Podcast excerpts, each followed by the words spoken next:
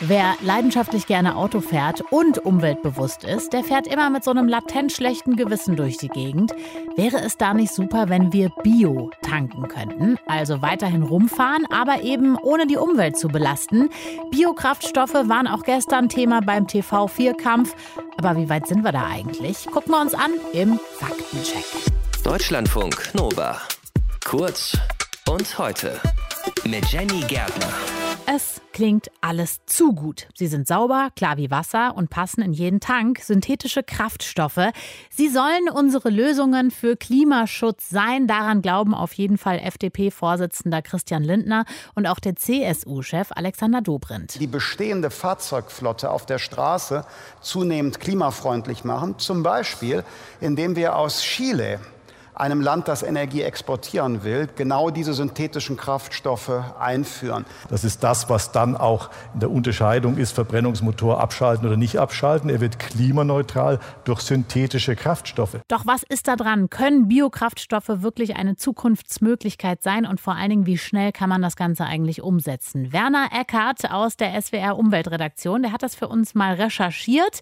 Werner, wir haben ja in den letzten Wochen schon einige Wahlkampfversprechen hier seziert. Heute also also die synthetischen Kraftstoffe.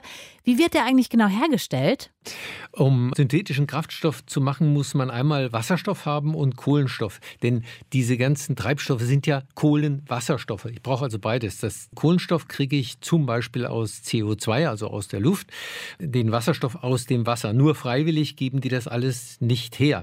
Ich muss also Energie aufwenden, um Wasser zum Beispiel zu spalten äh, mit der berühmten Elektrolyse, Anode, Kathode rein und dann sprudelt es an beiden äh, hoch und das eine ist Wasserstoff Wasserstoff und das andere äh, Sauerstoff. Und wenn ich das eben vermähle mit CO2, dann habe ich äh, zunächst mal ein Gas und das kann ich dann weiter aufbauen, auch zu Sprit. Jetzt aber der Haken, denn ExpertInnen sagen, das Problem sei tatsächlich die Energieeffizienz bei synthetischen hm. Kraftstoffen. Was heißt denn das? Na, das heißt, dass ich Verluste auf dem Weg habe. Also ah. wenn ich Wasser spalte, dann tue ich da mehr Energie rein, als ich nachher wieder rausholen kann. Mhm. Diese Elektrolyse hat so einen Wirkungsgrad von 60, 70 Prozent. Der Rest ist futsch. Und wenn ich dann das wieder in einer Brennstoffzelle zu Strom machen will, äh, im Auto, das ist ja der übliche Weg äh, bei Wasserstoff, Wasserstoffautos, dann habe ich da wieder 60 bis 70 Prozent Wirkungsgrad. Wenn ich über den Umweg synthetische Kraftstoffe gehe, dann verliere ich noch mehr an Energie, viel mehr. Und ich verliere im Motor dann noch mal mehr als die Hälfte dessen, was übrig geblieben ist, weil Verbrennungsmotoren sensationell ineffizient sind. Im Grunde sind das fahrbare Heizungen, weil in erster Linie hm. erzeugen sie Wärme. Also ganz konkret, wenn ich Strom direkt in ein Auto einspeise in die Batterie und fahre damit, komme ich doppelt so weit, wie wenn ich Wasserstoff in der Brennstoffzelle verbrenne und vier bis fünfmal so weit, wie wenn ich synthetischen Sprit herstelle. Okay, das klingt tatsächlich so, als wären wir da noch ein bisschen weit von entfernt. Aber Christian Lindner verweist ja auf ein Projekt in Chile. Da wäre eine Pilotanlage an den Start gegangen. Heißt das, das kommt jetzt doch bei uns irgendwann auch auf den Markt? Also zum einen ja, glaube ich, Wasserstoff vor allen Dingen synthetischer, also das Anfangsprodukt, das wird auf den Markt kommen. Und äh, diese Pilotanlagen gibt es auch bei uns. Also man hat so etwa 20 äh, Forschungsprojekte in Deutschland am Laufen. Eines ziemlich bekannt ist von Audi mit initiiert und eine große Anlage läuft jetzt in Karlsruhe am KIT, Karlsruhe Institute of Technology, wo man auch Kunst Kraftstoff auf diesem Weg herstellt. Also es ist nicht so sehr die Frage, ähm, ob man das machen kann. Das kann man auch in Deutschland. Die Frage ist momentan, was kostet das? Und äh, die Kosten vor Steuern liegen da bei 2,50 Euro je Liter. Zum Vergleich äh, Benzin und Diesel 0,5 Euro. Also die sind fünfmal so teuer vor Steuer, wie das eben bei klassischen Treibstoffen der Fall ist. Okay, es ist teuer, aber wenn es auch so viele Pilotprojekte gibt, kann man auch sagen, es wird wahrscheinlich jetzt auch nicht so schnell auf den Markt kommen. Und gleichzeitig braucht man ja auch weltweit dann solche Anlagen, oder? Ja, und tatsächlich sehr, sehr viele. Wenn man, ich habe das mal durchgerechnet, die derzeitige Erdölproduktion durch Kunstöl ersetzen wollte, braucht man sechs bis siebenmal so viel Strom, wie heute weltweit erzeugt wird.